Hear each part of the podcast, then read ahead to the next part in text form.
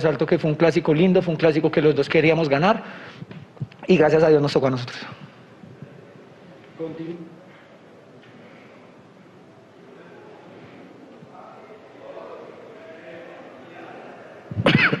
Continuamos. Chema Escandón, Caracol Radio. Profesor Gamero, sensaciones tras el triunfo y la clasificación. ¿En qué momento fue el más complicado? ¿Y cómo explica las modificaciones? Y para David, ¿cómo se vive la clasificación y cuáles fueron los momentos más complicados en el juego? Un saludo para Chema también. El partido estaba, estaba controlado. Yo creo que tanto Santa Fe como nosotros no tuvimos las opciones claras, porque era más, era más fricción en, en, la mitad de la cancha. Pero, pero a medida que iba pasando el partido, eh, eh, eh, pensábamos nosotros de pronto buscarlo más porque lo necesitábamos. Encontramos un Santa Fe bien parado. Y, algo, algo complicado para nosotros fue el, penalti de ellos, eh, porque son, son situaciones que nosotros no las estamos viendo y el VAR las ve y, cuando el VAR las ve, como dice uno, hay que aceptarlas. Y ese es un, un momento duro, duro en el minuto que nos lo hicieron. Pero, pero yo creo que cuando hicimos las modificaciones, una vez se dice en las modificaciones, entra mal o entra bien. A veces uno, pero lo tildan como un mal cambio. Y tanto es así que de pronto eh, eh, tuvimos la tranquilidad, la tranquilidad eh, cuando, cuando salió Uribe ya por, por porque estaba, tenía una, molestia ya, entró Márquez, me parece que entró bien, me entró con presencia y, fijándome a los, a los dos centrales. Después cuando entra, cuando meto primero, perdón, a, a, Ruiz, la intención era que Silva me generara, me generara más fútbol por, por, por por, por dentro, sabiendo de que, de que íbamos a tener menos marcas, pero íbamos a tener pronto un poco más de posición, un poco más de fútbol. Eh, después cuando Ruiz mm, no lo hubo como tan claro en, la, en, la, zona izquierda e incluyo a, a, Mojica por el lado izquierdo y a Ruiz para darle esa posibilidad de pronto de que se me mostrara lo que no había mostrado lo mandé por derecha y, y, y, Chicho, que también estaba ya, eh, como dice una vez, liquidado, entra, entra Jader. Me parece que entraron con ganas, entraron con ganas. Por ahí doy de pronto un poquitico que eh, con temor, cuando cogía el balón me jugaba mucho para atrás, pero entraron con ganas los que entraron. Y el de Vega prácticamente era una, ya un cansancio que, que, que nos, nos avisó, eh, perdón, el de García, un cansancio que nos avisa Vega y entra bien y también, y también, y me parece que también cumplió. Buenas noches, Chemas. Sin duda alguna creo que fue, fue un momento difícil el tema del gol, el tema del penalti, porque eh, no lo esperábamos. Creo que por ahí ellos un poco por derecha estaban, estaban creando, pero más allá de un centro de arboleda creo que no habían tenido una más clara, entonces fue difícil, pero, pero yo creo desde el momento que nos hacen el gol se ven las ganas que tenemos de, de remontar. Ginás va y saca el balón de la red y, y todos sabíamos y confiábamos de que de que podíamos dar una alegría y podíamos darnos esta alegría de la clasificación. Gabriela Suárez, de Azul Total. Profesor, con el equipo ya clasificado a las finales, ¿ante Cali usará un equipo alterno para darle minutos a otros jugadores o buscará consolidar el equipo para la siguiente fase? Para el capitán, el equipo consigue la clasificación. ¿Qué tiene que potenciar Millonarios para luchar por el título? Un saludo también para ti.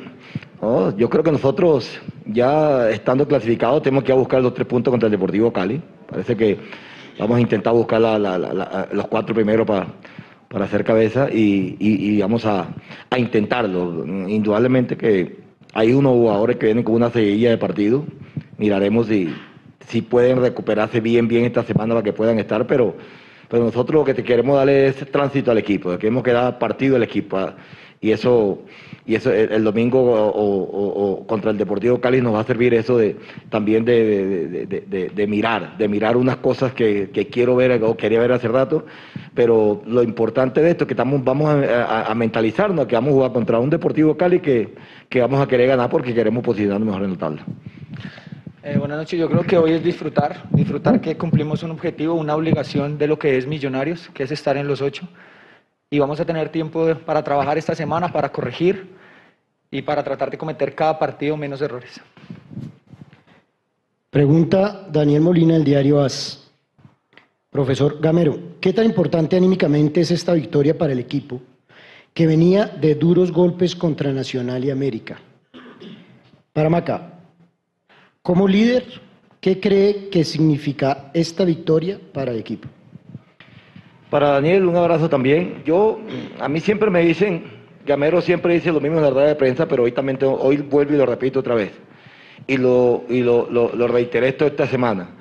Con los equipos grandes, yo veo que este equipo se, infla. Porque el partido que perdimos contra América es un partido que en 10 minutos nos lo voltearon. Y el partido no dura ni 10 minutos, ni tampoco 80 lo que nosotros jugamos. Pero hicimos cosas buenas en Cali. El partido que jugamos aquí contra Nacional, nos voltearon en 10 minutos. 80 minutos jugando bien. El partido que perdimos en Barranquilla con equipos grandes, nos hicieron el segundo gol al minuto 94 porque nosotros estábamos atacando. Entonces, yo siempre visualizo eso, que el equipo con estos equipos grandes se porta bien. poco a poco los jugadores jóvenes del fútbol base van mostrando la jerarquía que se necesita para jugar en Millonario. Y yo creo que eso a medida que van sumando esos partidos, la van obteniendo. Entonces, creo que hoy, hoy indudablemente le ganamos a un buen rival, por algo tenía tantas fechas aquí de, de, de invicto. Entonces hoy nos vamos mucho más felices, mucho más felices por dos cosas. Primero, se quitó un invito a, Santa Fe de mucho tiempo. Y segundo, porque logramos una clasificación antes del último partido, que eso también eh, es tranquilidad para nosotros. Eh, primero que todo, no. En, en, nuestro grupo, en nuestra familia, en nuestro equipo, somos 30, 45 normalmente en todo el momento. Todos son los 45 líderes porque todos aportan de una manera diferente. Yo creo que todos sabemos lo que queremos, estamos claros en un objetivo, estamos trabajando para ello y esperemos Dios mediante poder corregir para, como lo dije ahorita, cada vez cometer menos errores. Rafael Tobar, Pasión Albiazún para el profesor. la victoria de la clasificación, ¿cómo convertir esta victoria en la vitamina que necesita el equipo para la fase que viene? ¿En la qué? En la vitamina que necesita el equipo en la fase que viene. Bueno, yo siempre he dicho, mañana el sol sale otra vez con esta victoria y con cualquier resultado que se me hecho, mañana el sol sale otra vez. Hoy es disfrutar esta victoria que como le pedí a ellos eh, y para todos nuestro, nuestra hinchada y nuestros directivos y, nosotros mismos, para que la familia disfrute esta, esta, esta, esta victoria. Pero, pero ya esto, mañana ya tenemos que, que levantarnos, descansamos y, el lunes nuevamente, el martes nuevamente entrenamiento. Entonces, esto lo vamos a tomar con tranquilidad con serenidad. Lo repito, nos viene un camino bonito. Ya yo siempre les veo a ellos diciendo, para ser campeón nos faltan siete partidos. Y esos siete partidos vamos a, vamos a tratar de, de, jugarlo lo que, lo que mejor podamos y tratar de llegar a, una final que es lo que, lo que queremos todos. Vamos a terminar, Quique Barona, RCN, para el profesor. Profesor, ¿ganó el partido en tres minutos? Perdí dos en diez. Hoy lo gané en tres. Eso, ese es el fútbol. Ese es el fútbol. Por eso el fútbol es tan bello, Quique. Un saludo para él, para ti. El fútbol es bonito por eso. Porque a veces nos toca. Hoy lo ganamos en tres minutos. Y los dos partidos anteriores lo perdimos en siete, ocho minuticos. Entonces me parece que, que este es el fútbol. Hoy nos tocó a nosotros. Y se le ganó un equipo grande, como también no, no, no, lo hemos perdido nosotros. Entonces, esa todavía es mucha más felicidad, mucha más enseñanza y, disfrutar, disfrutar de este, de, este, de este triunfo. Vamos a terminar con Carlos García de Tripleta Deportiva para Macalister Silva. Eh, Macalister, usted como líder y capitán, ¿qué mensaje le da hoy, después de este triunfo, después de 10 partidos, 10 clásicos y ganarle a Santa Fe a los hinchas? ¿Cuál es el mensaje? Estos millonarios y sabemos que, que lo teníamos que ganar. Creo que también tuvimos gracias a Dios pude hacer parte de, creo que fueron tres o cuatro años que, también estuvimos invicto. Entonces, como decía el profesor, eso es lo que hace parte del fútbol. Una vez me tocó con un invicto muy largo allá, hoy me toca cortar esa racha o nos toca a millonarios como tal. Entonces creo que estamos muy felices por eso.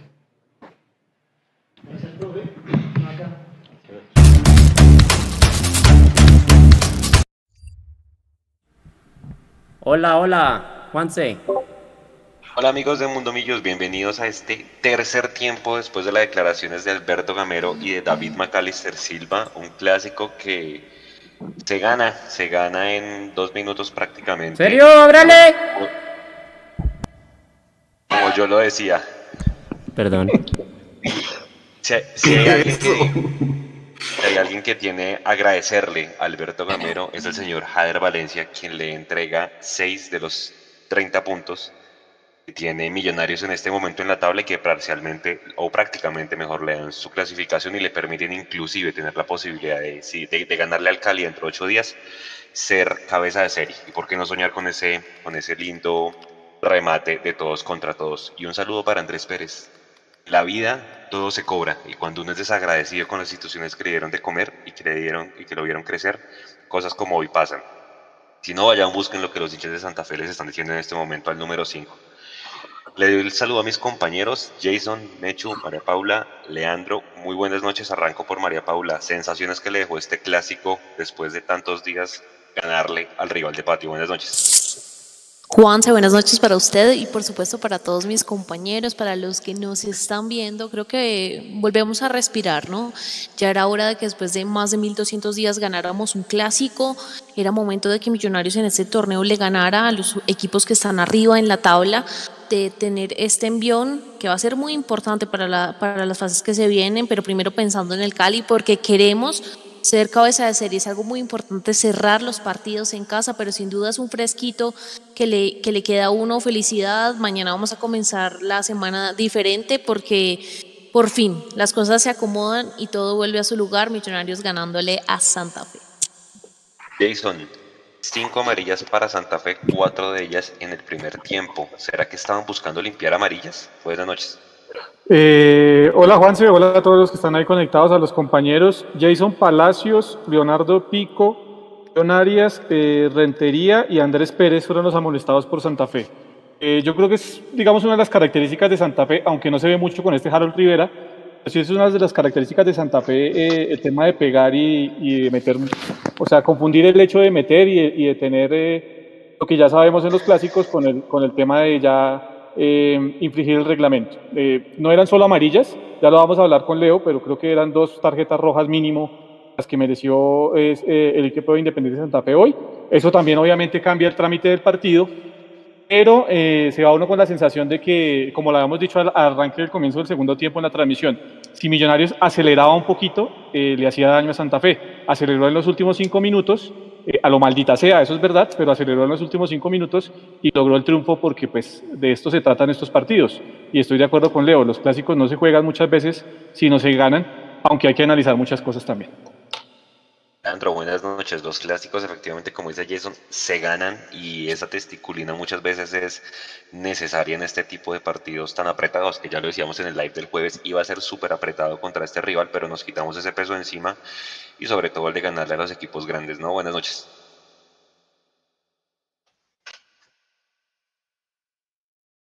Ahorita está muteado. Mute.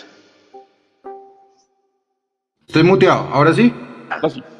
Listo. noches. Hola, ¿qué tal? Buenas noches. Eh, si son tan amables, ah, bueno. Imagínese el, el que llegó. Hágame el favor. Ya le vamos a dar paso a él.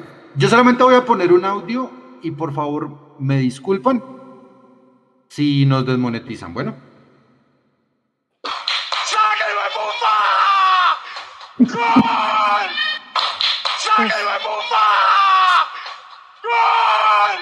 Sí saben quién es el que está Lo diciendo amo. esto, ¿cierto? Lo amo, qué ganas de llorar. Se llama Felipe Román. Y Felipe Román, hoy como un hincha más, se desgañitó la voz. Hoy extrañé a todo el mundo, a mis amigos, a los que están en prensa, a los que van a Oriental, a los que están en Occidental, Norte o Sur. Porque hoy era el día, si no fuera por esta maldita pandemia, que estaríamos todavía abrazados, festejándoles en la cara que les ganamos un clásico, que les quitamos un invicto y con todos los bemoles posibles, sí, de juego y todo lo que usted quiera. Pero como lo dijo Jason, los clásicos no se juegan, los clásicos se ganan. Buenas noches.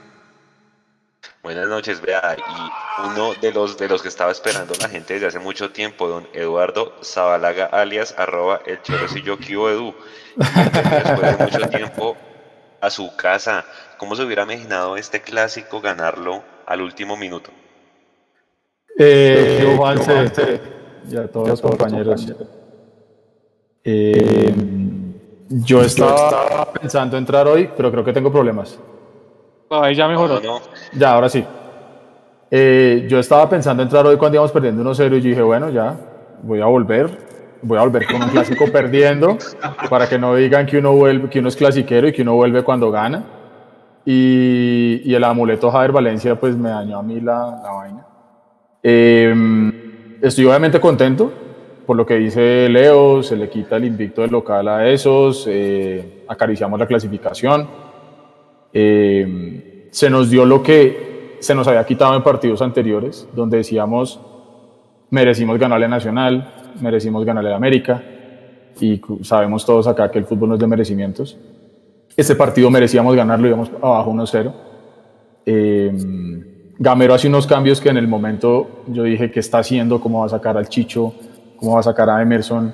Saca a Uribe porque tiene pues una, una dolencia. Entonces parecía que todo iba a terminar mal. Eh, y bueno, terminó bien afortunadamente para nosotros, pero, pero sí quedan cosas que, que a pesar de haber estado lejos tanto tiempo, yo siempre voy a decir que no podemos tener esa memoria corta.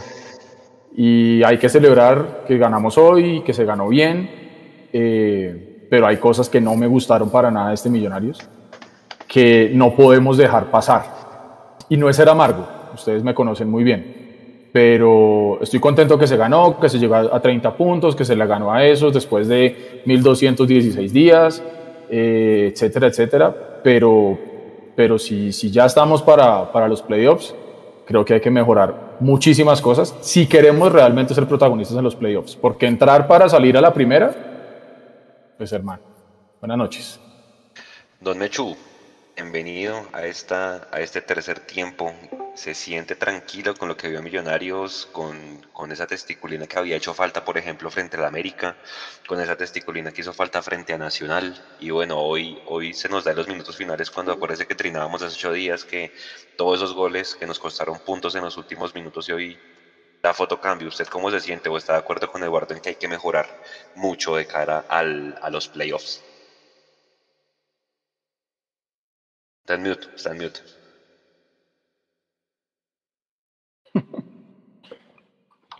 Está en mute. De hecho, está el mute.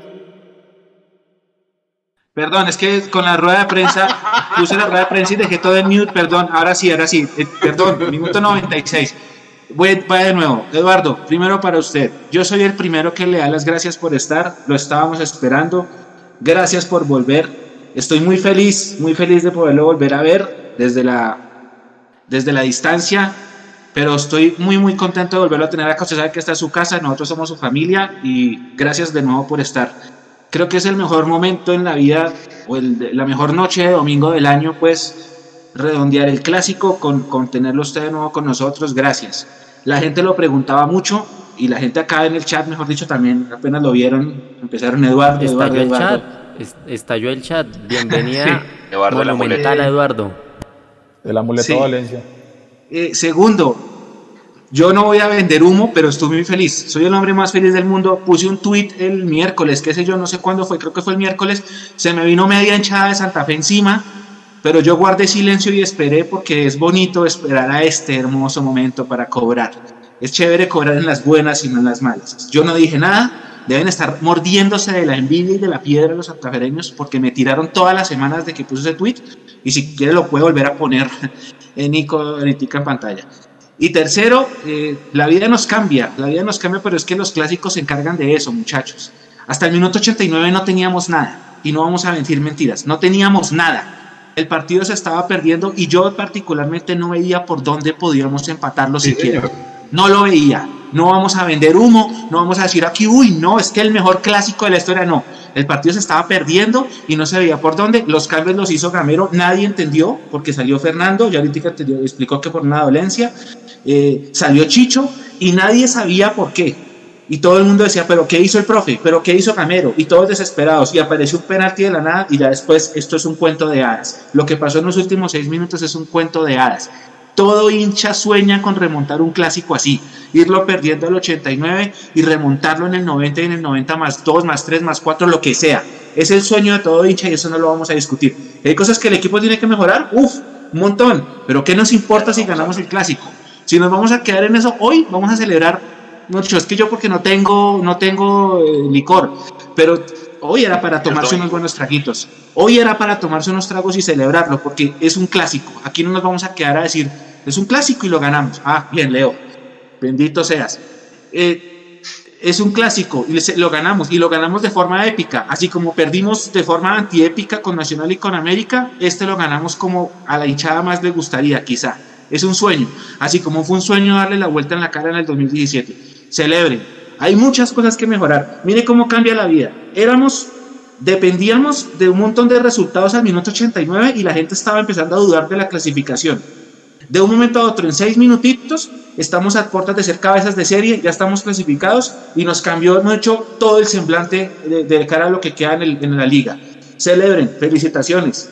Y los, yo me imagino que los santafereños estaban en el chat acá eh, dándonos duro cuando el partido estaba 1-0. ¡Pum! Se espantaron como palomas. Está bien, son y serán hijos nuestros para siempre. Un abrazo grande y celebrenlo mucho, mucho porque este clásico lo merecíamos.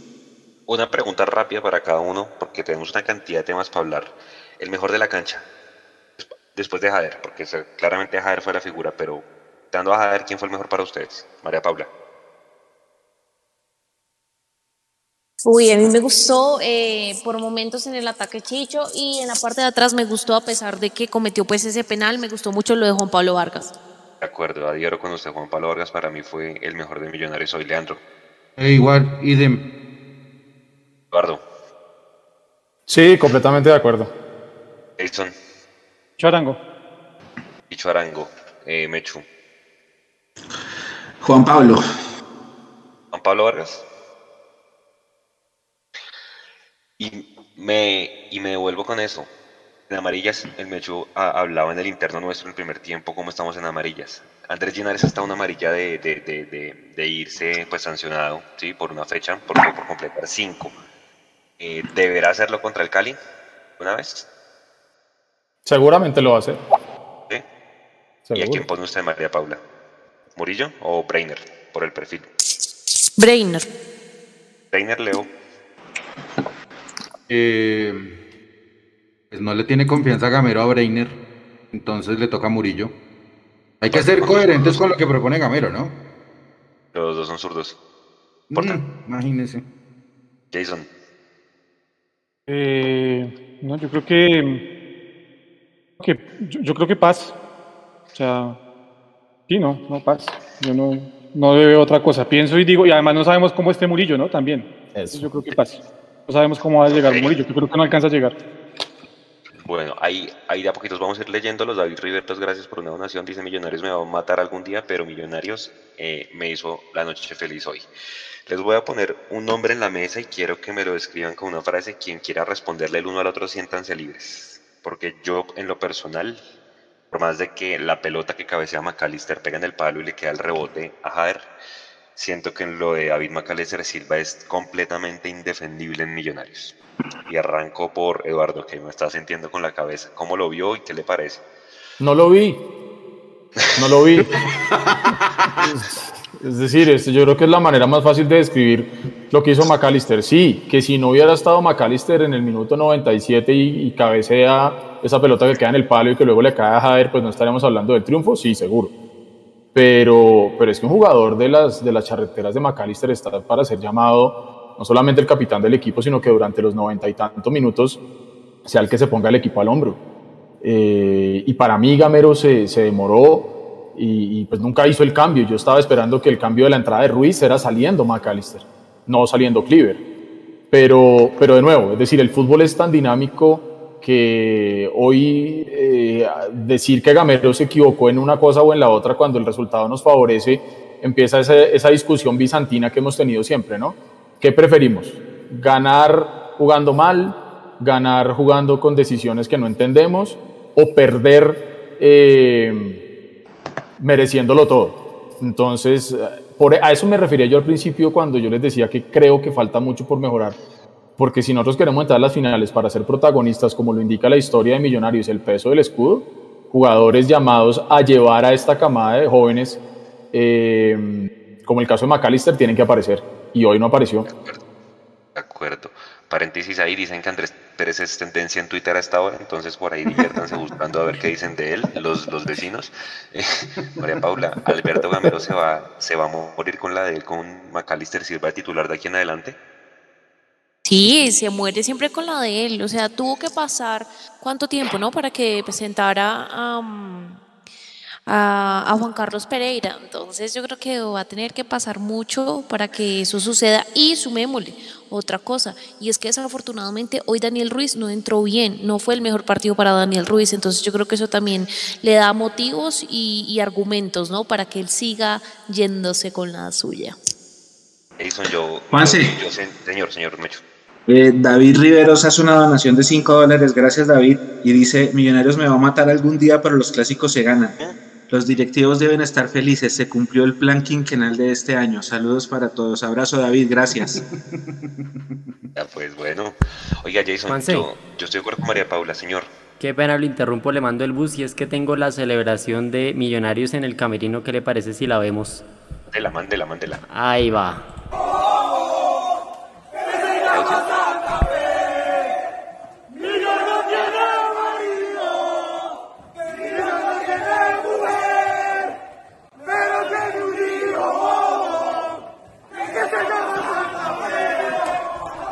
Suban, súbalo a Twitter, alguien. Listo, ya. Ahí está. ¿Qué tal les pareció la celebración? Locura total en el Hermano. camerino. Me- eh, Nico, mire, una cosa muy sencilla. Dígamelo. ¿Sabe quiénes son los que están festejando? Todos los chinos que vienen de la sub-20. Eso, De eso. Juanito, de Emerson, de Juan Camilo. Para ellos es el primer clásico que ganan. Eso es funda y como profesionales, porque seguramente en en sub-20, pues ustedes que le llevan más la onda lo, lo- deben saber más. Pero es muy bueno para ellos que le ganen un clásico a Santa Fe. Ahora sí siguen sintiendo qué es lo que significa la camiseta de Millonarios. Así que si algunos hinchas de Santa Fe no les gusta que ellos canten que Millonarios tiene un hijo que se llama Santa Fe, pues bueno, no es- de pronto no será bobo, pero sí es hijo. ¿Ok? Entonces, de malas, que se la aguanten también y que se la banquen. Y como escribió ahorita el Mechu, también es una vaina que ellos a nosotros nos festejaron un empate. Ah, bueno, ahora nosotros les festejamos la remontada. Entonces, de malas, hay que aguantarse, de eso es la rivalidad. Punto.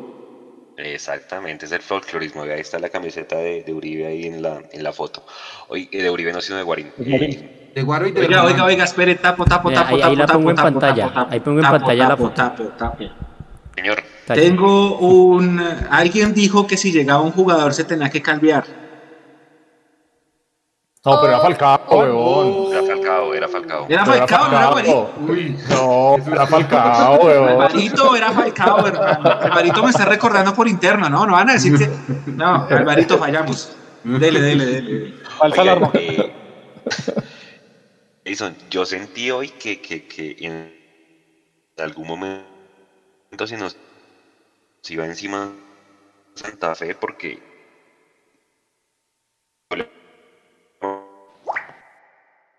entró bien, eh, Sí, sí. no sacó, Sí. eh, sacó un volante de marca y no sacó a McAllister porque yo sentí que este man, John Bell, señor, Es que, es que está entrecortado y no le estoy entendiendo la, la pregunta. señor, señor, Ahí ya, ahí ya. no se fue. Se fue, se fue. Ya volvió. Esa es la magia de la de los streaming en vivo. Mientras más se La gente está pidiendo mucho. está- está- están está la pidiendo mucho. Sí, no, la gente, la gente está pidiendo mucho, ¿sabe qué? La, la narración del gol de Tamí. ya la subimos. La vamos a poner en redes, sí, porque Tamí se volvió loco. Y la gente la está pidiendo con, con mucha vehemencia Sí, que, que sí. repitamos ese relato del segundo gol. No solo Tamí. Por favor, pásenmela para que la gente pueda verla también aquí en vivo con nosotros. listo.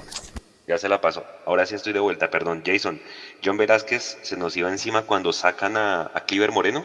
Sentí ahí que de pronto nos quedó un hueco grandísimo porque Daniel Ruiz no entró bien hoy.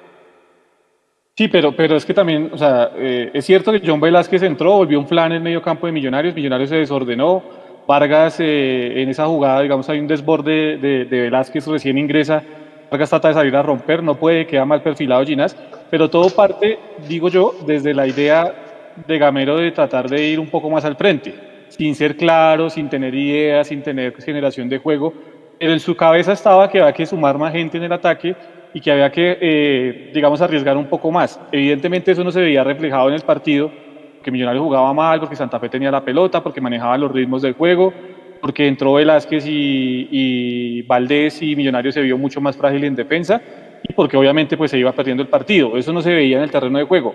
Eh, digamos que en ese momento que hace el cambio de pasar a McAllister a la posición de, de Cleaver, yo lo, yo lo vi válido porque era entrar Daniel Ruiz, lo había hecho muy bien por izquierda, que nos podía dar, digamos, desborde y sumar en el ataque, y era darle un poco más de panorámica y de juego a Macalister Silva, donde se siente muy bien, porque lo ha hecho muchas veces jugando en esa posición. Lo que pasa es que Macalister, desafortunadamente, en este semestre no ha estado en un buen nivel y en ninguna de las funciones ha podido, digamos, aportarle a Millonarios lo que, lo que tiene que aportarle. Pero desde la idea en ese momento creo que era buena. A partir ya después de lo que pasó en el terreno de juego, Millonarios entró en la confusión como fueron confundidos los cambios, estoy de acuerdo con Eduardo, cambios que no entendió nadie, pero que al final le resultaron saliendo y que le, terminaron dando los tres puntos a Millonarios. Mechu, eh, Emerson Rodríguez, el palo y no más. sí, no. No, no, no. El, equipo como tal en ataque no, no muestra ideas. Eh, los últimos seis minutos es la antítesis de lo que estoy diciendo, pero porque fue más corazón que cualquier cosa pero el equipo no tiene sorpresa, solo habíamos dicho, lo estábamos hablando con Jason Comapi, el equipo no tiene sorpresa, el equipo no, no acelera, no mete un cambio distinto, eh, juega como al mismo ritmo y cuando juega al mismo ritmo los rivales, los rivales perdón, se acomodan fácil o viene un pase hacia atrás o bajan la velocidad, no sabemos utilizar bien una contra, eh, pero ya al final la, la enjundia, el punto honor, ese espíritu combativo de querer ganar el clásico, de, de, de ir por eso, fue lo que, lo que terminó ganando el clásico. No es solo Emerson, porque también Maca estuvo perdido, porque Uribe la pelota nunca le llegó, eh, Chicho tampoco es que haya marcado mucha diferencia. Eh, es, es, como tal el bloque ofensivo de Millonarios. Yo no veía por dónde, la verdad.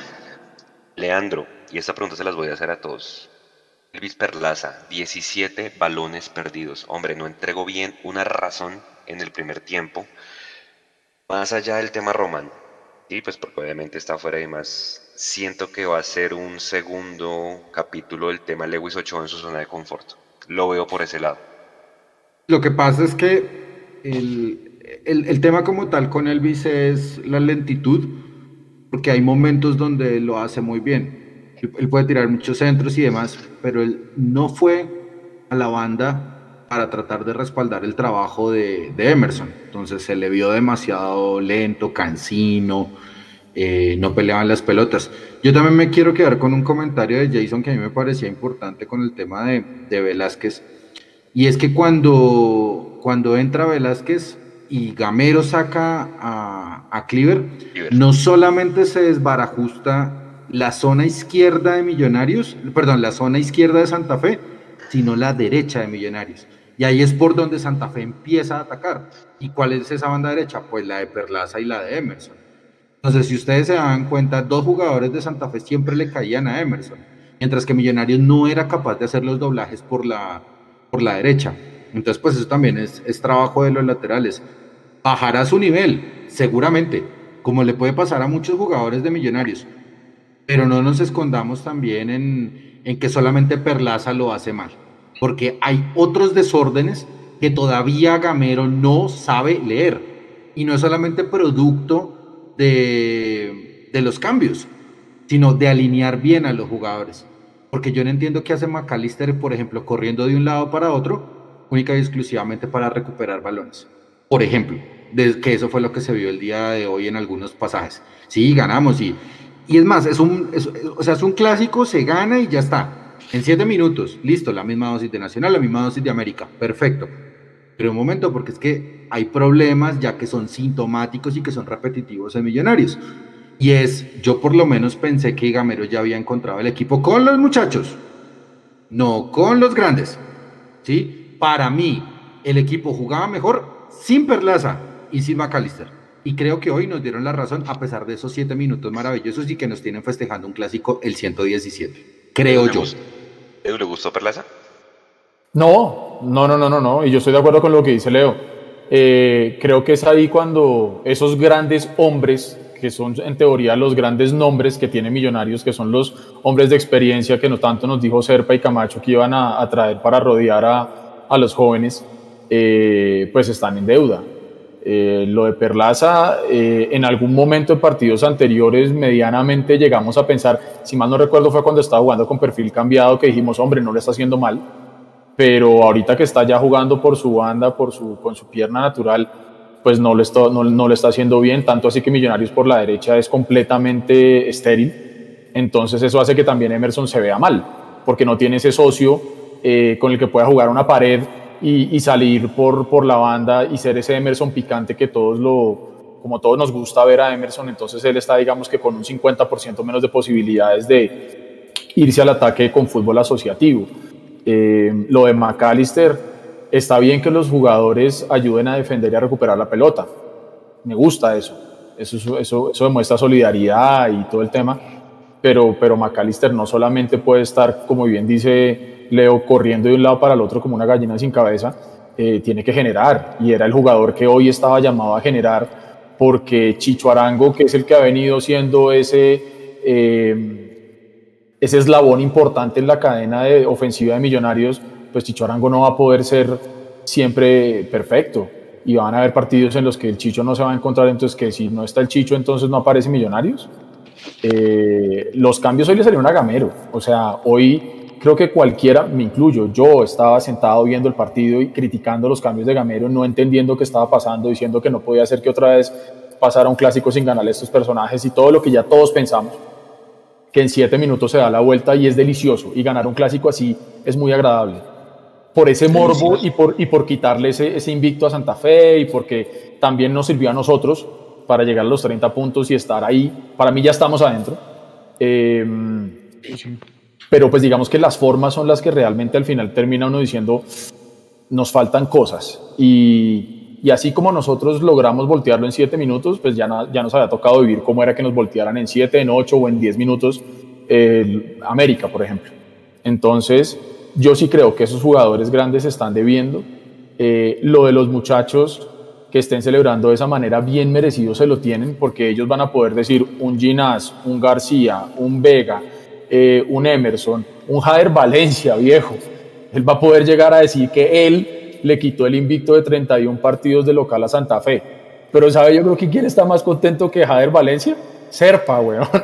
Porque él se lo trajo de Francia y hoy debe estar diciendo, si ve, yo traje a Jader Valencia de Francia y con eso le quitamos el invicto a Santa Fe. Yo soy el mejor dirigente del fútbol colombiano. O sea, es que ni con Serpa puedo pelear esta noche, maestro.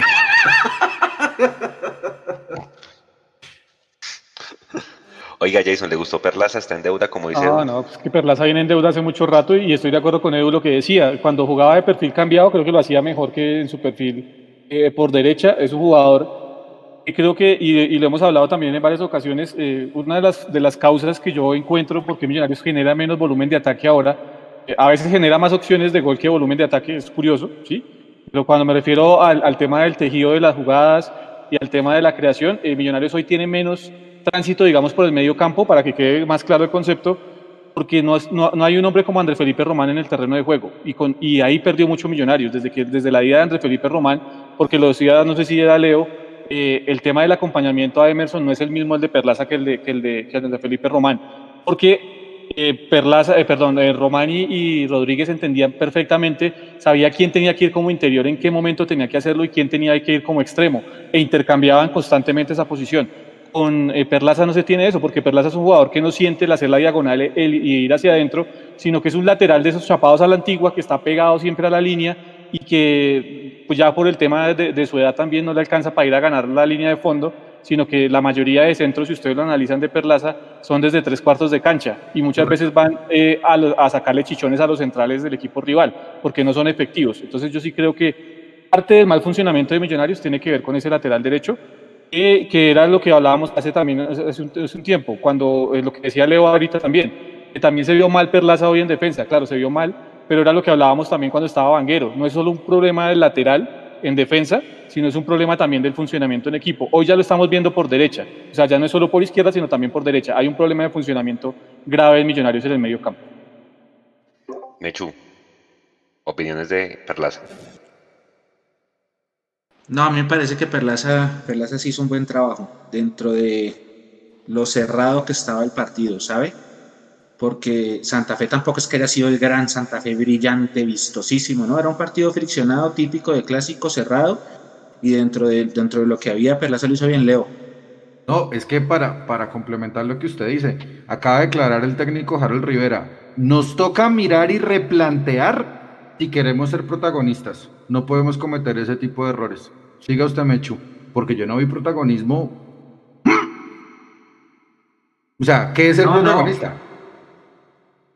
No, no, no, no, yo no, yo tampoco. Digamos que yo del primer al segundo tiempo yo vi que Millonarios sí cambió, de pronto presionó un poquito más arriba, tenía la iniciativa. Santa Fe atacaba mejor, eso sí. Santa Fe atacaba menos, pero mejor. Las, me- las mejores opciones, sin ser las más peligrosas, eran de Santa Fe. Eh, después llega el penalti, una jugada de otro partido. Millonarios le alcanzó a pasar lo que le pasó con Nacional y con América, que recibe un gol y se patea anímicamente porque el equipo no supo reaccionar ni a los cambios iniciales de Rivera, porque Rivera le estaba ganando tácticamente el duelo a Gamero, ojo, Sí, no vamos a vender humo, Sí, señor. y, y el gol.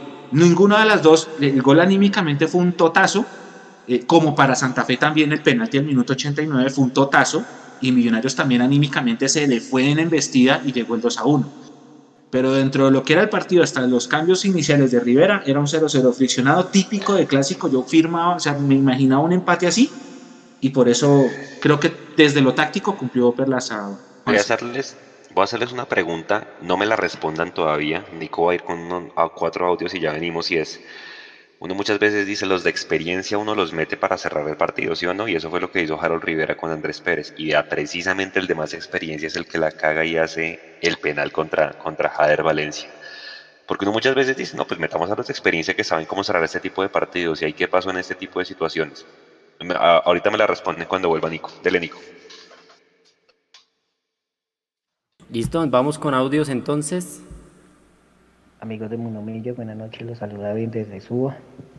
Un partido muy duro, pero bueno, feliz, me grité el gol a rabiar, yo estoy que lloro de la emoción de, ese gol, feliz por la victoria de Millonarios y nada, pues seguir en pie de lucha y Dios quiera que se pueda conseguir el, el objetivo que es ser campeones.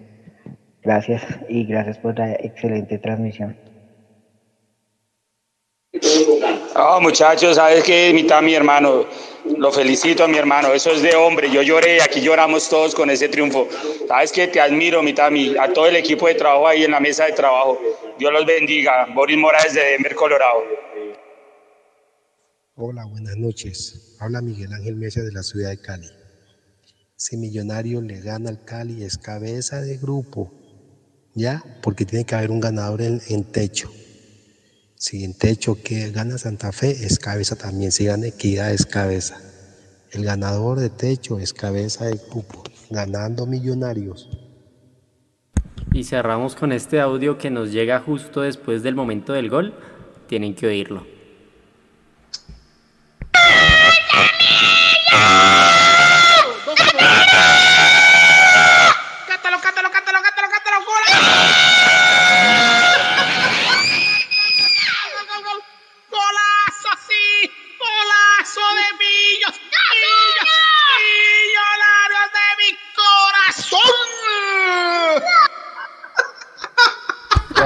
Qué delicia. Unos cracks, unos cracks. Fino. Eso es. Oiga, oiga Edu, ahora ¿Qué sí, uno, uno normalmente mete a los demás experiencia para cerrar estos partidos y uno dice, eso fue lo que nos faltó contra Nacional, contra el Cali, y vea que aquí pasa lo contrario, ¿no? Entra Santa Fe, Andrés Pérez, que se supone que es el de más experiencia para cerrar esto y precisamente es el que les caga la vida a, la- a- a los vecinos. Claro, es que yo no sé si es que usted sabe que él, entra a jugarse los clásicos siempre para él son un partido aparte realmente, porque siempre decimos que los clásicos son aparte, pero él siempre se ha jugado un partido aparte y, yo no sé si, si, si la sangre caliente con la que él siempre entra le, le jugó en contra esta vez y afortunadamente a favor de nosotros. Eh, y también hay que decirlo, eh, viene el árbitro que lo vio sin necesitar el VAR y lo pitó inmediatamente. Eh, porque para mí, en un clásico, jugándose lo que se está jugando, eh, agarrones en el área vemos N mil, pero este era penal y lo pitó bien el juez. Y yo sí también quiero decir aquí una cosa. Lo pita el juez y lo primero que yo le digo a mi viejo es, ¿quién va a cobrar? No sé si a ustedes les pasó lo mismo. Y cuando yo veo al, al caballo Márquez ahí parado, yo dije, mierda. O sea, a mí todos los demonios de millonarios se me aparecieron. Y yo decía, pero ¿cómo va a poner a cobrar a un tipo que desde febrero no juega? es, que, es, que, es que como el millonario es, es, es, absurdo. Y afortunadamente lo cobró, lo cobró muy bien. Le dio aire a millonarios. eh, bien por el caballo. Y, y esa fue la cuota inicial para, para esta épica de siete, de siete minutos. Pero muchas veces a esos jugadores de experiencia, Juanse, cuando, cuando la sangre la tienen tan caliente y se juegan estos partidos tan diferentes, pues los traiciona. Y mire que afortunadamente para nosotros, Andrés Pérez eh, entró y, y- sacó a Santa Fe del partido. Y, y supimos aprovecharlo. Ojo, porque también hay que saber aprovechar esas cosas. Claro, y no Millonarios lo primera vez. supo aprovechar. Estuvo no es la bien primera vez aprovechado. que Andrés Pérez hizo eso. Ya en el clásico pasado también se había hecho expulsar y otras cosas.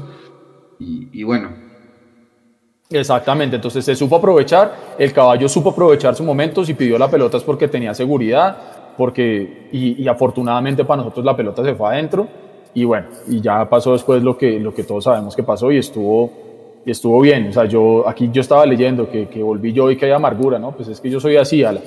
Pero, pero estoy contento, estoy contento y, es que nadie puede decir acá que no estamos contentos de ganar al vecino. Pero, pero lo que yo sí quiero es que Gamero lo debe tener clarísimo, que él sabe que como hubo partidos que los perdió en siete minutos, ganó este partido en siete minutos, pero lo que se viene es bravo. Y que ojalá que esta pequeña, pequeñísima alegría que están teniendo nuestros jóvenes del fútbol base por haberle ganado hoy a Santa Fe se pueda repetir, pero ya levantando copas. Que eso es lo que esos muchachos realmente merecen con Millonarios. Eso es verdad. Jason, opiniones del tema Andrés Pérez. Mute, está en mute, Jason. Es que era para no opinar del titito este, pero, pero no, o sea, a mí la verdad, a mí la verdad, lo de Andrés, a, a mí Andrés Pérez, o sea, más allá de lo personal y demás, porque aquella vez jugando con el Cali hizo lo que no tenía que hacer con una hinchada que le había brindado todo, todo el cariño. eh, eh, a mí sí me parece que es un gran profesional, o sea, me parece que es un tipo que tiene 40, 41 años y todavía eh, se, se mantiene vigente, me parece que es un gran profesional. Creo que hoy tuvo una mala noche, como de esas que tuvo muchas con Millonarios desafortunadamente. Hoy nos jugó a favor, como lo dice Eduardo. Afortunadamente apareció Andrés Pérez eh, y el tipito nos terminó dando la mano para que eh, pudiéramos festejar eh, después de tantos días. No sé si es casualidad o no, pero dice Mechu 1216 días, 1216, otra vez. Esa, esa, esa, esa cifra que pues habría que tener en cuenta, ¿no? Porque se vuelve a dar y es importante que Millonarios lo haya hecho. De Andrés Pérez decir únicamente que es un gran profesional, que nos dio la mano hoy y que pues pronto nos vamos a tener que, o, o vamos a tener la fortuna de liberarnos y de verlo más en las pantallas de televisión. yo, yo me sumo también un poco, en, parte lo, de- lo de gran profesional. Yo a él como, como persona pues no, no lo conozco ni lo trato ni demás. Eh, pero yo no creo que sea muy buen profesional una persona que se hace expulsar consecutivamente en dos clásicos. Porque sabe que en el primero no lo pierde, pero en este sí. Y segundo, que comete un penal tan infantil que está al frente del jugador. Ahora, no es, solo por señalar a Andrés Pérez, es una cuestión fortuita de que así como lo decía Edu, que ¿y quién va a patear el penal? No, y lo va a patear el caballo Márquez. El que tiene la personalidad para patear ese penal es justamente el que menos lo hace, el que menos rodaje tiene, el que tiene la personalidad de ir a pedir el balón. Caso igual con Andrés Pérez. Andrés Pérez, con toda la cancha del mundo que tiene ese señor, no puede comer, no, o sea, eh, no, no soy hincha de Santa Fe ni nada de esas vainas, sino para que se entienda el concepto profesional. No tiene ningún derecho de hacerse expulsar otra vez, y aparte eso lo estás haciendo repetitivamente en ese, en ese equipo. Él puede provocar todo lo que quiera, lo hizo con el Cali y, demás. Yo creo que tuvo sus, sus mejores temporadas, aparte de Millonarios también las tuvo con el Cali. Pero no es profesional un jugador para mí que en un clásico que él viene de fuerzas básicas de Millonarios, que Millonarios lo da a conocer y ahora se hace expulsar dos veces. Yo creo que si yo fuera hincha de Santa Fe, la, prim- la primera persona que va y le toca la puerta es a ese man. Porque uno le dice, venga viejo, pero estás cometiendo los errores otra vez. Y usted tiene cancha y tiene experiencia, tiene un montón de bagaje encima. Entonces, Sí, no- Leo, no pero parece. el cometer errores no lo hace menos profesional, ¿no? Yo creo que una cosa es ser profesional No. y otra cosa es tener buen, buen rendimiento, ¿no? Pero pues bueno, no vamos a discutir. Pero es que- sigamos. No, no, no, no, no, no, no, solamente que para mí el tema profesional es siempre, ¿sí? Y creo que una persona con tanta experiencia como la tiene él, eh, no se hace expulsar dos veces. Mejor para nosotros, Eh, hoy, por lo menos. Mechu, opinión de Andrés Eduardo Pérez, el que nos dijo alguna vez, allá se mueren, allá se mueren. Allá se mueren, sí, y, y nos morimos, nos morimos por penaltis. Eh, Andrés Pérez, yo estoy de acuerdo con, con Jason. A mí me parece un gran jugador de fútbol. Yo como jugador de fútbol no tengo ninguna, ningún reclamo porque él es un muy buen jugador de fútbol. Pero un partido como el de hoy es una enseñanza para él. Él lleva jugando más de 20 años. Él debutó en Millonarios en el 99, haga cuentas. Ha recorrido esta vida y la otra. Eh, ya es un, es un mensaje. Sí, tú puedes tener mucha experiencia, pero ya es, de pronto es un momento ya de, del- de- del partido de despedida, amigos de Andrés Pérez contra el resto del mundo. Eh, por más experiencia que tenga, le ganó la distancia. Es, en ese penalti le ganaron de distancia y por eso tuvo que meter el jalonazo. Leve, pero jalonazo al fin y al cabo. Es un mensaje para él, quizá ya el ocaso lo llama. Bueno, vamos a poner la- el relato del Tami del, del Ay, segundo ay, ay. Eso porque lo están. Oiga, espérenme. Juanse, ténganlo, ténganlo un segundo. Andrés García nos hace una donación de 10 dólares y dice qué bueno tener a Edu. Tami, el Mecho y los únicos optimistas hasta el final. Gracias, Andrés. Andrés suele ser un, un nacido donador de nosotros. Muchas, muchas gracias por, por eso Hoy también nos había donado la transmisión del partido. Sí, muchas, muchas, muchas gracias, Andrés. Ya- venimos con un tema bien bonito, Leandro Aliste, Aliste el Parlamento, tema arbitral y bar, muchachos. Por eso lo dejé para este momento. ¿Listo? Dele, Nico. Tenemos, ojo, tenemos la narración del Tami y, perdón, y la galería de fotos donde se ve la celebración de Millonarios, donde tenían a Gamero en el piso haciéndole montonera, de todo. Vamos primero con el video. El arco pegó en el palo, golazo, golazo, Javier Valencia, golazo, golazo, golazo, golazo,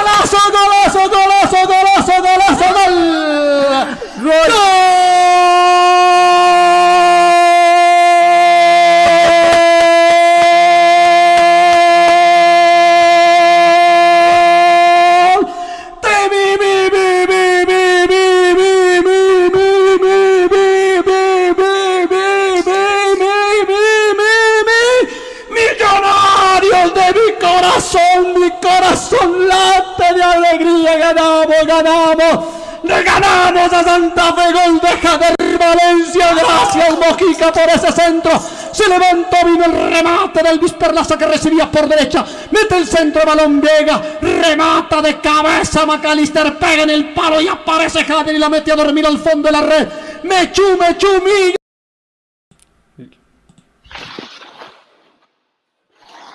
Bueno, don Edu, dos, dos preguntas. La primera es, ¿era penal de, Juan Pablo Vargas? Y segundo, hermano, ¿por qué no se están metiendo tanto la mano con el? Porque este man Palacio se tuvo que ir expulsado en el primer tiempo y es que fue en la cara del árbitro. Y yo la pregunta que le mandé a los jugadores es ¿por qué el capitán pues no pelea este tipo de, de decisiones? Ahí está Nico poniendo las fotos. Eh, pues cuando usted ve la repetición cuatro y cinco, siete veces de la mano de, de- Vargas, si es penal, ¿qué hacemos? Yo creo que si la jugada es exactamente igual en el área contraria, estaríamos todos pidiendo penal. Entonces es penal, no hay nada que hacer. Obviamente no es una mano que Juan Pablo Vargas haya querido meter a propósito ni nada, sino que simplemente él salta y bueno, la mano estaba ahí y ya está, es penal, yo creo que no hay nada que, pelear y creo que en el fondo eso es lo que a veces más, más rabia saber que nos están pitando un penal que es, ¿sí? Eh, al final el resultado es el mismo, sea o no sea lo pitan, el resultado sigue siendo el mismo, pero, pero para mí sí fue penal. Y lo otro, hombre, yo creo que eh, la discusión de la prensa, de los, de los hinchas, de los árbitros, de los jugadores, de los técnicos, se está centrando mucho en que el VAR se está equivocando. Pero es que ¿dónde queda la responsabilidad del juez central cuando está a menos de dos metros de la acción? Él lo está viendo ahí. Hombre, no necesita VAR para darse cuenta que eso era una acción de tarjeta roja y punto. Y ya. Entonces yo lo dije hace muchísimo tiempo. Eh, los árbitros de pronto, como ya saben que tienen ahí al gran hermano, ¿no? Ahí arriba, eh, ayudándolos a tener esa conciencia, entonces ellos como que se descerebran un poquito y dicen, no, bueno, si yo me equivoco no pasa nada porque ahí tengo al que me habla, me habla al oído y me dice, oiga, venga y la revisa. Y como que no están teniendo ese criterio y ese rasero que tenían antes de saber que si no estaban en la juega, como se dice, eh, se les podía pasar uno que otro error.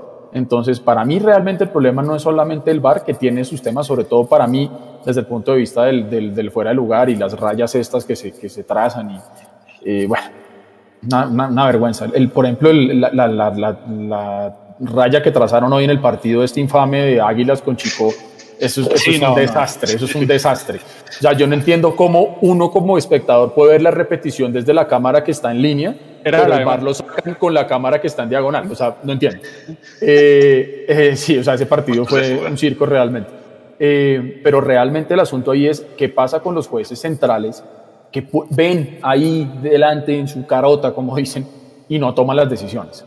Eso es realmente lo que tenemos que preguntar, porque con o sin varios tienen que tomar decisiones y me parece que ahí sí le faltó un poquitico de severidad y de aplicar el reglamento. Es que es sencillo, le está pegando a otro jugador sin balón.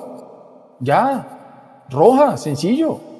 Pero entonces les da miedo que el partido se les vaya de las manos o que digan que es que fueron, favorecieron a uno que a otro, que como está el VAR entonces, entonces no, y como el VAR no, no llamó a revisarlo, entonces que, no, hermano. Yo creo que el problema es ese, que los árbitros se sentaron en una zona de confort donde saben que si hay un VAR, los van a llamar para que corrijan. Y si no, pues ay, hombre, como no había VAR, pues sí, es un humano, se equivocó, sigamos jugando. Exacto, don Leandro, dele. Yo lo que, si, si, si, les parece, pues voy a combinarlo el tema arbitral con lo que pasó hoy en, en, en, Río, Negro. En, en Río Negro. Primero, dos que jugaron gratis, Leonardo Pico y este otro chico, otro chico de Rentería. Eh, dos agresiones como tal y no. la más clara, por supuesto, es la de Palacios, la que Palacios. es el manotazo. O sea, esa, esa, es la que están pidiendo con el VAR, apenas iban que 10 minutos, 8 minutos, no recuerdo. 13 minutos. 16 minutos, 16 minutos. Vale, esos 16 minutos. Y en esos 16 minutos, pues seguramente decidieron no tirarse el partido. Pero para eso existe el VAR. Y yo estoy muy de acuerdo con lo que dice Edu, en el término de que como hay un gran hermano, pues entonces pitan con el VAR. Mejor dicho, pita el VAR antes que los jueces centrales. Entonces, si la, si la caga el juez central, entonces pues se a revisar en el VAR, lo cual está muy mal, porque es que para eso entonces pite a distancia. Y más bien haga lo que nosotros estamos haciendo. Eh, comentamos el partido desde la casa y miramos si eso es o no falta. Y sale y que piten drones porque ¿para qué carajos voy a tener un árbitro allá en la mitad del campo? Mm, el tema, yo, yo por lo menos pues quiero colindar eso de lo que debería ser con algo que a mí personalmente pues no, no me gustó hoy de Mundomillos. Yo lo quiero decir públicamente, no estoy para nada de acuerdo con el numeral eh, que tiró hoy Mundomillos respecto del partido de primero la vida y juego limpio.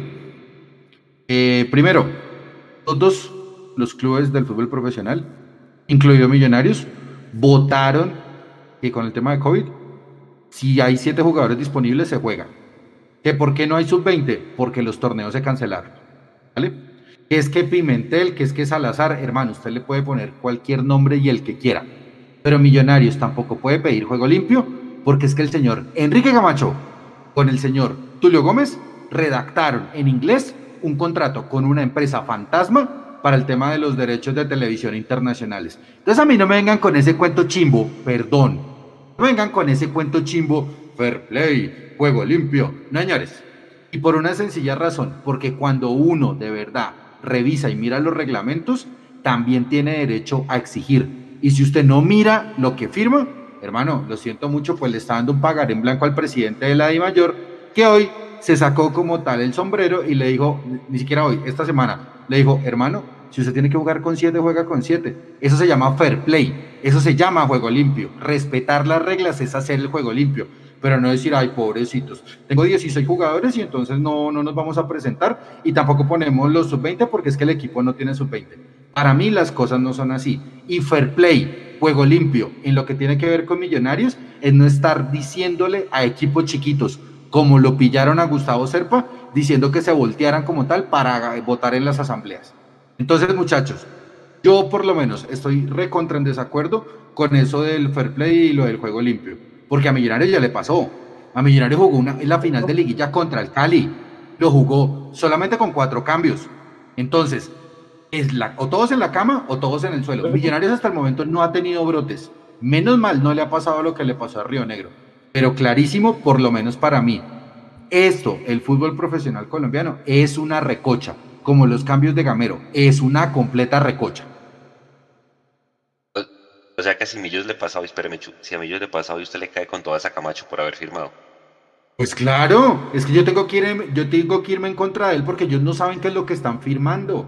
Ellos Sí, en que- simplemente votan. Y hay otra cosa, y es que el torneo de la Di Mayor, eh, que es el profesional, no es lo mismo que el torneo sub-20 que está organizado por la federación. Correcto. Y por la Entonces- de fútbol, además. No, no, no, La que es federación. la plata. fútbol, di fútbol, di fútbol es sub-17 para abajo, pero sub, Ah, ok, sub-20 perdón. B para abajo, mentiras. Eh, Di mayor es, fe- eh, sub-20 es federación. Pero lo que yo digo es, eh, si ustedes, si digamos, dicen, porque hace, un, hace 10 años, acuérdese, Leo pasó, ayer hace 10 años, que el Quindío, los jugadores entraron en huelga y ellos nos- nos trajeron una nómina sub-20, le metimos 5-0. Y los pelados, yo me acuerdo que Nelson Ramos al final le regaló el buzo al arquerito del Quindío porque el arquerito estaba cumpliendo el sueño del pibe.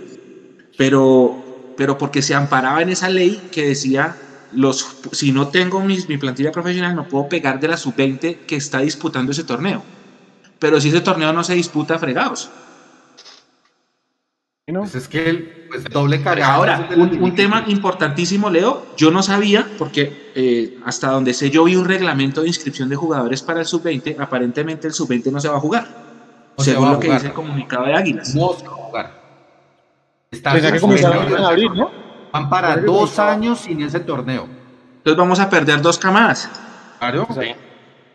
Entonces yo por eso oiga. digo lo mismo. Sí, pri- perdón, Mechu. Sí, primero la vida y juego limpio. Muchachos, tengan memoria.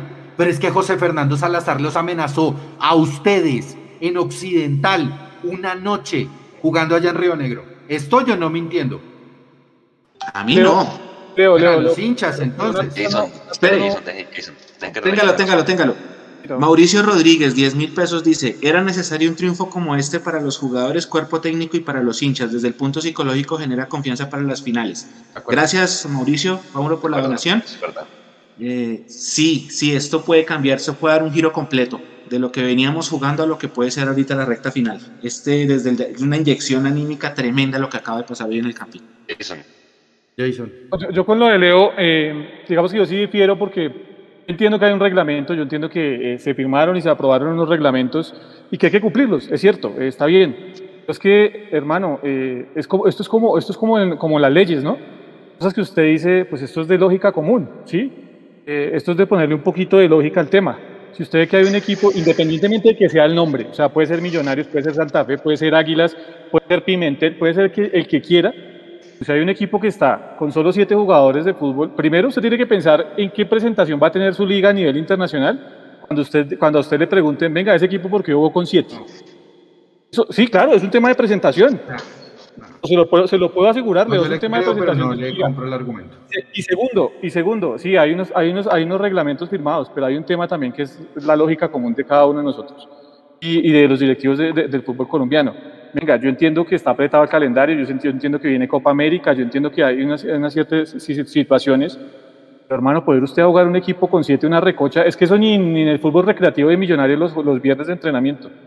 Esto, esto era una recocha, y aparte de que era una recocha, se, se- di- digámoslo, digámoslo en serio, tanto que hablamos de que es que hay que cuidarnos y de que, y que mandan mensajes de que, de, que hay que, de que hay que mandarle un mensaje a la gente que se resguarde y que lo primero es la vida para que no se contagien y demás. Y nosotros desde el fútbol le mandamos a la gente, venga, si se están muriendo no importa, igual vamos a seguir jugando y vamos a, seguir- vamos a, estar, vamos a estar nosotros aquí. Ese es el mensaje.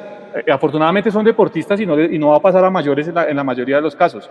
Pero ese es el mensaje que se está mandando. Si hay, siete, si hay 15 del plantel que se estén muriendo, no importa. Vamos a jugar con lo que quede, porque primero está el negocio antes que lo que realmente importa, que es la vida. Eso, ese es, digamos, ese es mi punto de vista. No, listo. Entonces se lo voy a refutar de la siguiente forma. Qué pena, qué pena, Edu. Mire, si usted me dice que todos se pongan de acuerdo, le voy a dar dos cosas para las cuales ellas sí se pusieron de acuerdo.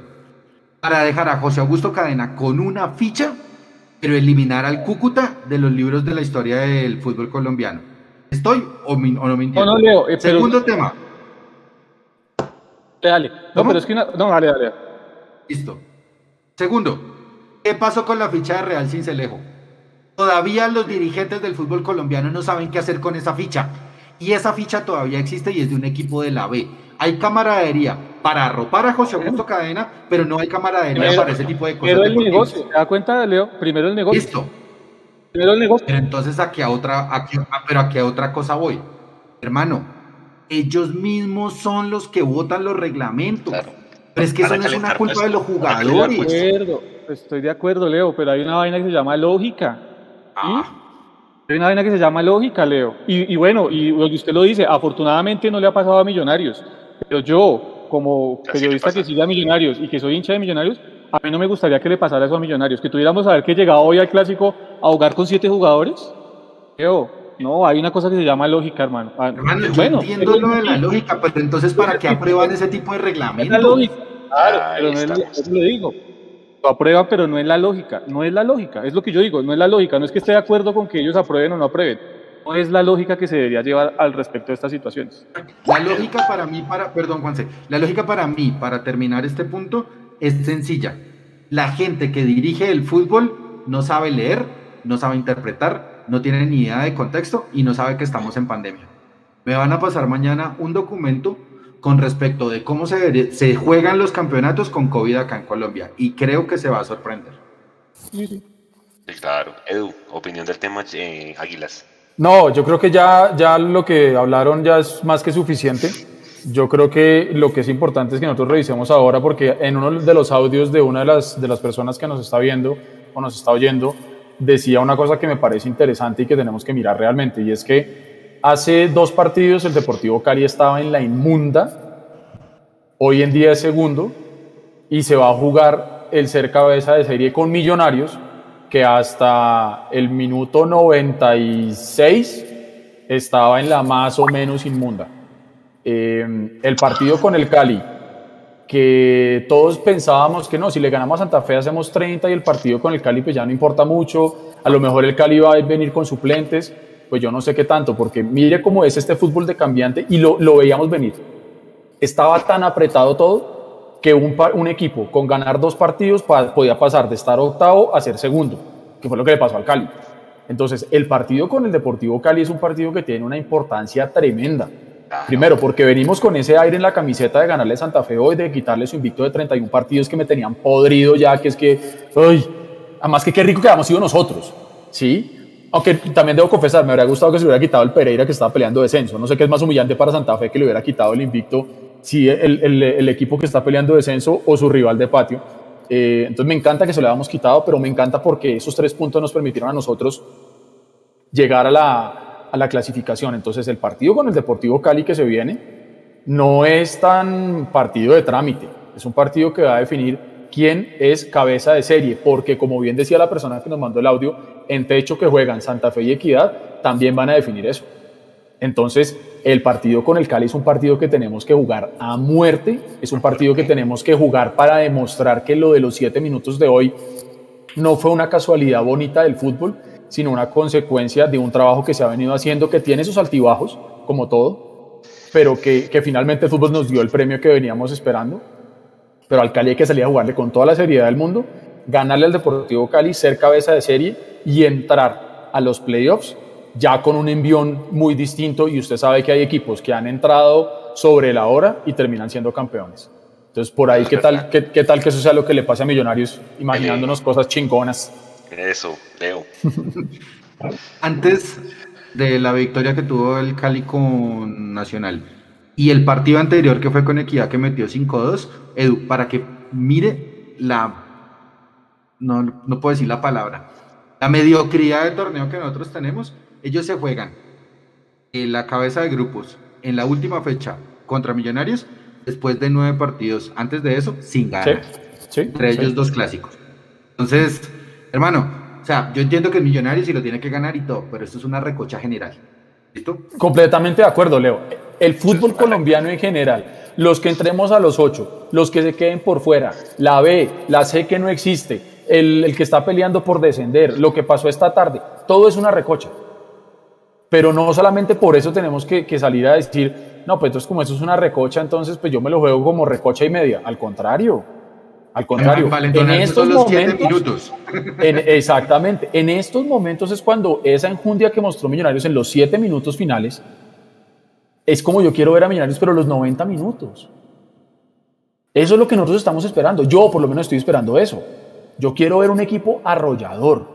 Yo quiero ver un equipo que salga a jugarle de tú a tú, a buscar el partido, pero que gane los partidos, ojo. Porque nos podemos quedar con las victorias morales, esas que siempre hemos dicho, ¿no? Que tan lindo que le jugamos al América. Ay, es que si mi tía tuviera uno sería mi tío. Y, ay, es que con Nacional estuvimos a un poquitico de ganarle. No, es que con, con el Junior, si no hubiéramos jugado con suplentes, seguramente. Nada. Al final, ¿quién se acuerda? ¿Qué, qué, qué me he dicho? ¿Qué es lo que se acuerda uno cuando se acaban los partidos del resultado? Porque es lo que muestra la tabla y lo que muestra los libros. Entonces, hoy le ganamos a Santa Fe. Delicioso porque tiene todo un contexto y todo un, un entorno sabrosísimo. Pero ahora ya hay que pensar Oh, sí. mañana en el partido con el Cali. Esta noche celebremos porque lo merecemos, porque como bien dijo Mecho hace muchísimo tiempo, uno se hace hincha de un equipo para ser feliz y para que partidos como los de hoy nos devuelvan la esperanza y la fe de muchas cosas. Los que hemos pasado momentos muy difíciles en los últimos meses, este tipo de cosas llegan como un envío anímico delicioso. Entonces, para eso somos hinchas, para celebrar esto y estar muy contentos con esto. Pero yo sí quiero también pensar que al Cali también se le puede ganar y que podemos ser cabeza de serie. Y que entrando a las playoffs, siendo cabeza de serie, ahí sí como dicen, téngase porque Gamero se las trae. No, y Santa Fe implosionó, ya están pidiendo a Gustavo Costas. Y dicen, no, Les es dije, sueño, solo les sueño. dije hace ocho días, les dije que los matábamos. Y si, y si no se sorprendan si Santa Fe se cae. No se sorprendan si. No, por ahí estaba stalkeando la cuenta oficial de Santa Fe. Mamita, lo que le dicen a, a Harold. Uy, Juanse, si me, si me permite, antes de, de seguir, yo les hago una pregunta. ¿Es tan importante ahora en el contexto que estamos de pandemia, de no hay público, ser cabeza de serie? ¿Es tan importante eso? Para mí no, por, por el rendimiento de Millonarios de local. De una vez yo lo Para mí sí por la reclasificación. Ah, bueno. Entre más arriba estemos, entre más arriba estemos, Es bien. un Camacholis, Edu, tremendo. Está- eh, es un tema, pero, pero en cuanto a las llaves, en cuanto a las llaves es tan importante, o sea, en el campeonato en sí es tan importante ser cabeza de serie, a mí me parece que no. O sea, eh, en este campeonato me parece que no, por el tema de que no tenemos público. Entonces, cuando no hay público, pues hermano, eh, las, las condiciones son, son diferentes. Una cosa es que Millonarios vaya a jugar a Barranquilla con 40 mil en el Metropolitano, de acuerdo. en caso tal de que se vaya, y otra cosa es ir, eh, bueno, a perder como lo hicimos este semestre, pero si- sin público, ¿verdad? Donde Millonarios incluso, eh, eh, si Gamero se plantea cosas buenas, pues puede hacer algo. O sea, yo creo que Yo- el tema yo de, lo pienso- no es tan importante mirándolo desde ese punto de vista, ¿no? Yo lo pienso más de pronto no por el, no solamente, porque estoy de acuerdo con usted, no solamente por el lado de la hinchada, sino por salir a jugar primero afuera y que usted defina en su casa. Ahora, eso con Millonarios es una incógnita tremenda, porque usted puede salir a jugar un partido visitante una, maravilloso y venir a Bogotá y, y no entender por qué no jugamos bien.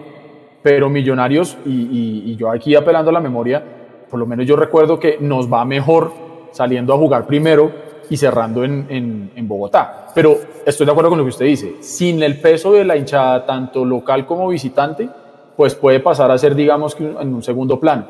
Pero, pero yo recalcitrante, entre más alto terminemos nosotros en la tabla, es, es mucho mejor. Ahora, con el plan quinquenal, pues podríamos terminar yendo a copas por reclasificación. Por Y otra vez seríamos todos los que estamos aquí unos boludos que no sabemos nada de esto y que definitivamente esos personajes sí sabían qué eran lo que estaban haciendo.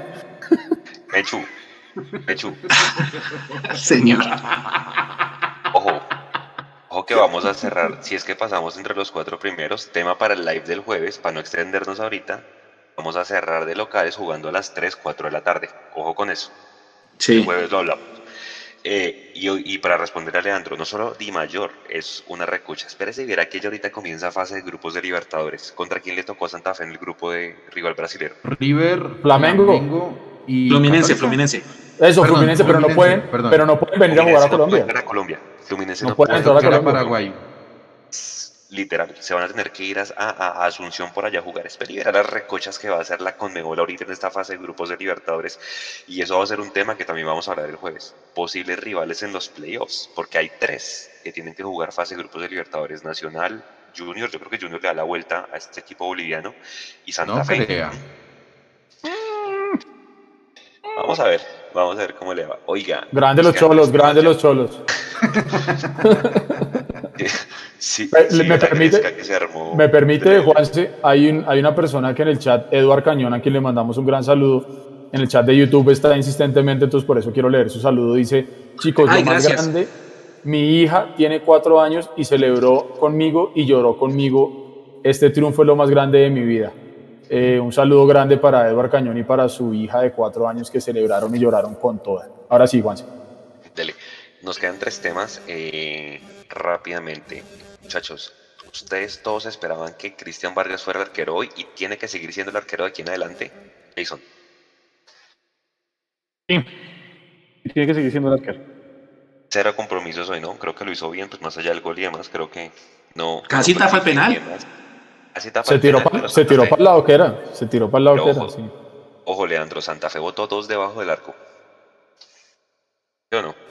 Sí. Que seguir ¿Le digo, lo. ¿Le digo lo que pienso de Cristian Vargas? Deli. ¿Cuándo vuelve Juanito? Uy, porque es que para salir a cortar pelotas, de, pelotas desde los costados es un desastre. Con la celebración y, y los puños apretados y, y las cosas para la gilada y la tribunería. No me sirve, no me gusta. Necesito a Juanito. O sea, Juanito contra el Cali. Totalmente, pero no lo, pero eso no va a pasar. A a Gamero sí le gusta. Ah, bueno. Y es que el profe es gamero, no soy yo. Vargas, Vargas, usted esperaba que no, usted dijo que iba con Juanito, iba a Vargas y, y, y iba a seguir aquí en adelante Vargas. Sí, sin duda, muy a mi pesar. Sí, eh, Juanito. Para mí que tape Juanito. Juanito sigue siendo mi arquero. Sí, claro, lejos. Edu. Yo no, no, no pensaba que fuera a ser Cristian Vargas, pero mm, en esta sí voy a irme de tibio. Lo que mejor ve a Gamero que tiene que hacer, hermano. Porque es que nosotros. Viejo, Qué pero no, mire, se lo voy a decir de esta manera. Como Camacho. Se lo voy a decir de esta manera. Asamblea, Hoy, asamblea. Gamero hizo unos cambios que nadie entendió y le salieron. Yo prefiero ganar no teniendo la razón. Sí, puede ser. No, Prefiero bien. ser campeón no teniendo la razón yo. Que Gamero me diga, mire, le revolí la en su cara porque usted quería que yo pusiera a X y puse a Y y Y me funcionó. Pero para responder la pregunta, claro, a mí me encantaría que fuera Juanito Moreno, pero sé que no va a ser Juanito Moreno. Y con una cosa, y con una cosa rápida. Eh, todos los jugadores le dedicaron el triunfo a Gamero, sobre todo los dos que salieron. Entonces, sin palabras. Exacto, Como salieron de muy mal genio. Pero ellos dos al final terminan dándole el abrazo a Gamero y una solfa ahí tremenda. Es- eso es unión de grupo y ellos entienden cómo saben y cómo hacen las cosas. Si es por Además locos, que- pues que hay bien- gente muy loca en este mundo. Y además que bien por el mismo camerino que se ha dado así. ¿Usted se imagina Correcto. qué pasa donde perdamos el partido con los cambios que se hicieron? ¿Cómo habría estado por dentro el camerino? No solamente por el hecho de perder, sino por el hecho de que Chicho salió bravo, de que Uribe, pues según lo que dice Gamero, salió golpeado. Eh, Emerson no sé si salió contento o no, pero a nadie le gusta salir. Entonces yo creo que en el fondo hasta eso le salió bien a Gamero. Que inclusive lo que podía parecer que el camerino se le empezara medio a calentar un poquito por, el, por haber perdido y lo que sea, terminó siendo, es que en siete minutos, mire lo que pasa en el fútbol, en siete minutos pasamos de un infierno a estar clasificados y a estar hablando maravillas y que Jader Valencia le ha dado seis puntos a Millonarios, hermano. Cuando nadie estaba dando un centavo cuando Jader llegó. Entonces, por, eso les decía yo, que Gamero ponga los que quiera poner. Si le funciona ganamos, bien. Si somos campeones y yo no tengo la razón, qué delicia no tener la razón. Porque a veces tener la razón implica una responsabilidad demasiado grande y qué mamera. Oiga, eh, dos preguntas aquí y arranco por usted, Leandro. ¿Jugamos hoy desde el inicio del partido a no perder? Más que atacar a Santa Fe. Y, me y pues me dato mucho su pregunta, ¿qué juega el equipo de Gamero? ¿A qué juega Harrison Mojica? Yo, yo sigo exactamente lo mismo, no sé a qué juega el equipo de Gamero, yo a veces lo veo confundido, como dice Edu, que hoy le aportó algo adicional a lo que yo pienso, eh, es un poco loco, incomprendido. Eh, ayer, gana, ayer, por ejemplo, sin compararlo, tranquilos, no se vayan a molestar, el Manchester City perdió de local con el Leeds de Bielsa. Y Bielsa juega a tener el balón y a rematar el arco y ser protagonista. Ayer apenas tuvo como un 30%, 35% de posesión y le- en dos remates, dos goles. Y con eso le ganó el partido. Y, y 10 jugadores, imagínense. Entonces, no, no sé a qué juega el equipo de Gamero. Y aparte de eso, Edu me dejó loco con, con el tema. Si hay argumentos de locura, solamente él los entiende. Solo él entiende a qué juega. Jason, ¿a qué juega el equipo de Gamero y a qué juega y, si salimos a no perder? Más que a buscar el partido. No, no, yo no creo que hubiéramos salido a no perder. Lo que pasa es que el partido se tornó friccionado como, como creíamos o imaginábamos muchos que iba a ser el partido, ¿no? Un partido friccionado, Santa Fe manejando los tiempos porque no era el de la necesidad, el de la necesidad era Millonarios. Y la juventud, yo vuelvo e insisto con esto, es que cuando usted tiene tantos jóvenes en la cancha, eso le juega en contra en un partido como estos. Usted tiene la necesidad, tiene que ir a buscar los puntos, eh, esto le juega. Y entonces, pues los jugadores de Santa Fe, eh, muy, muy audaces, eh, entraron en el juego que les convenía, cortar, pegar, eh, nos, nos, ganamos un minuto, 40 segundos en cada falta, y eso fue lo que pasó, digamos, en el trámite del partido. Yo no creo que hubiera salido a no perder, lo que pasa es que sí creo que el equipo estaba muy desdibujado porque eh, no hay una idea clara eh, que se pueda mantener en el tiempo. Creo que hay algo claro que, que, que quiere Gamero y ese es el tema de la presión. Hoy no se dio. Entonces, cuando el tema de la presión no se da, eh, muchas de las cosas que se pueden disimular a partir de esa presión, a su alianza petrolera, eh, salen, a la, salen a la luz y entonces usted ve un Millonarios flojo como el que vio hoy hasta el minuto 90. Ahí fue cuando, digamos, Millonarios arregló la cosa. Hecho, salimos a no perder. Sí, salimos a no perder, pero Santa Fe también salió a no perder. Los dos salieron a empatar.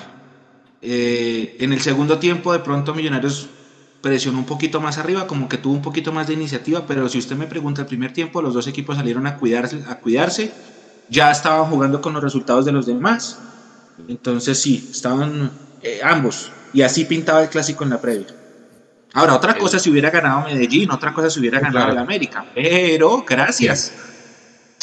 Oiga, sí, sí, y, sí, en- y al final 50-50 en la posesión. Entonces les compro toda la idea. ¿Tú salimos a no perder? No, yo creo que Millonarios sabía que, que la responsabilidad la tenían encima de los hombros de los, de los jugadores azules. Eh, Santa Fe, como ya estamos acostumbrados, 12, 13, 15 minutos iniciales eh, tratando de proponer, pero después Millonarios reaccionó con esa pelota que le pega en el palo a Emerson, que para mí tiró a centrar y se le desvió la pelota y casi se le mete y era un, y era un golazo, pero el tiro, el tiro a centrar. Y, y creo que Millonarios sí hizo más por el partido que Santa Fe.